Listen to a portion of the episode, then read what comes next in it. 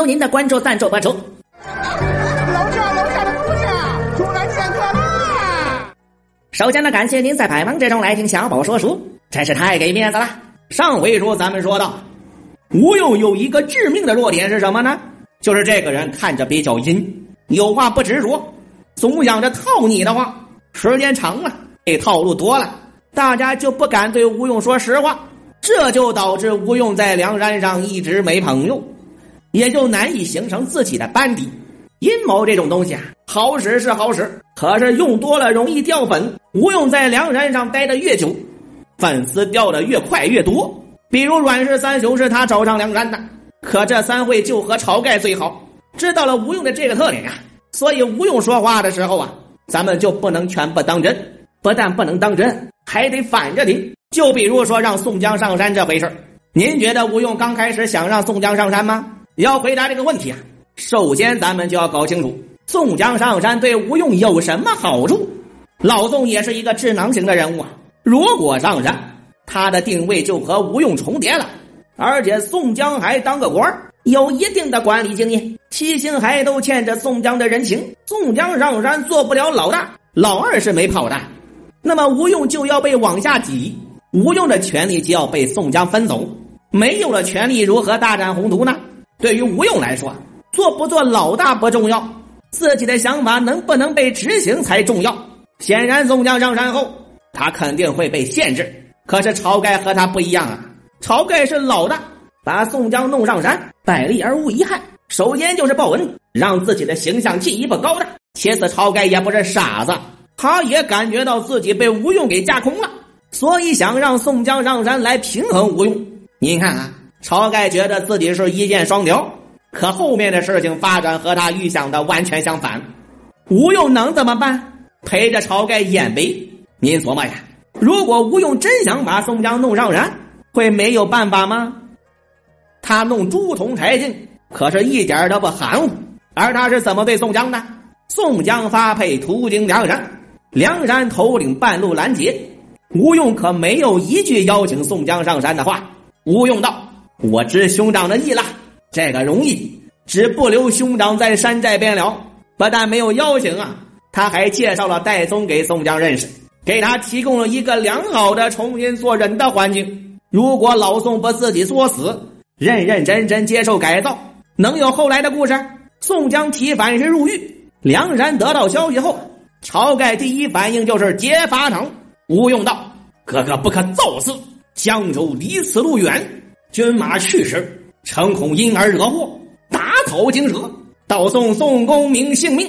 此一件事不可立敌，只可智取。吴用不才，略施小计，只在戴院长身上。”定要救宋三郎性命，吴用这个计策就很迷。为了伪造蔡京的书信，坑了萧让和金大坚不说，戴宗都带着假信出发了。吴用一拍大腿，完了，金大坚雕刻的翰林图章有问题。不但没有救宋江，还加快了老宋的死期。戴宗也跟着一起掉脑袋。多年前的仇啊，他可算报了。那么吴用发出书信之前。到底知不知道这个问题？如果他想害死宋江，为什么不等宋江死后再说出问题，而是现在说？这恰恰就是吴用的高明之处。如果这封信害死了宋江，早晚都得露馅一旦露了馅吴用他就脱不了干系，这就成了他永远的污点。所以他一定要说，而且说的越早，背的锅就越小。然后又引出了晁盖劫法场的故事。吴学就便向前与晁盖耳边说道：“这般这般，如此如此，主将便可按传下号令与众人知道。只是如此动身，休要误了日期。这里又是一个问题：吴用给晁盖到达江州设定了日期，如果没有意外，晁盖按照这个日期到达江州啊，宋江肯定已经死了。可偏偏就是出现了意外，因为封建迷信。”宋江的砍头日期被延后了五天，明日是个国家忌日，后日又是七月十五日中元之节，皆不可行刑。大后日亦是国家警命，只待五日后方可实行。正是这五天的延迟，让晁盖一伙人偏偏就赶上了宋江砍头。所以封建迷信害死人呐！吴用给晁盖耳边说的这般这般，如此如此。您猜吴用嘴里叭叭究竟说了啥？反正晁盖救宋江的整个过程就是无组织、无纪律、无撤退路线。如果没有李逵这个变量，还有李俊等人的及时支援，晁盖没准就挂在江州了。晁盖脑子不好使，咱们是知道的。但是劫法场之后没安排撤退路线，这就很迷。吴用就算不了解江州的地形，至少也得提醒一下晁盖吧。还有更奇怪的，晁盖下山的人员安排，梁山上就吴用和公孙胜两个谋士，一个都不跟着，这还不能说明一切吗？只有晁盖傻，没看出宋江是个坑。如果晁盖死了，您说梁山的下一任当家是谁？毫无疑问就是吴用。按照顺眼，梁山老大还非吴用不可了。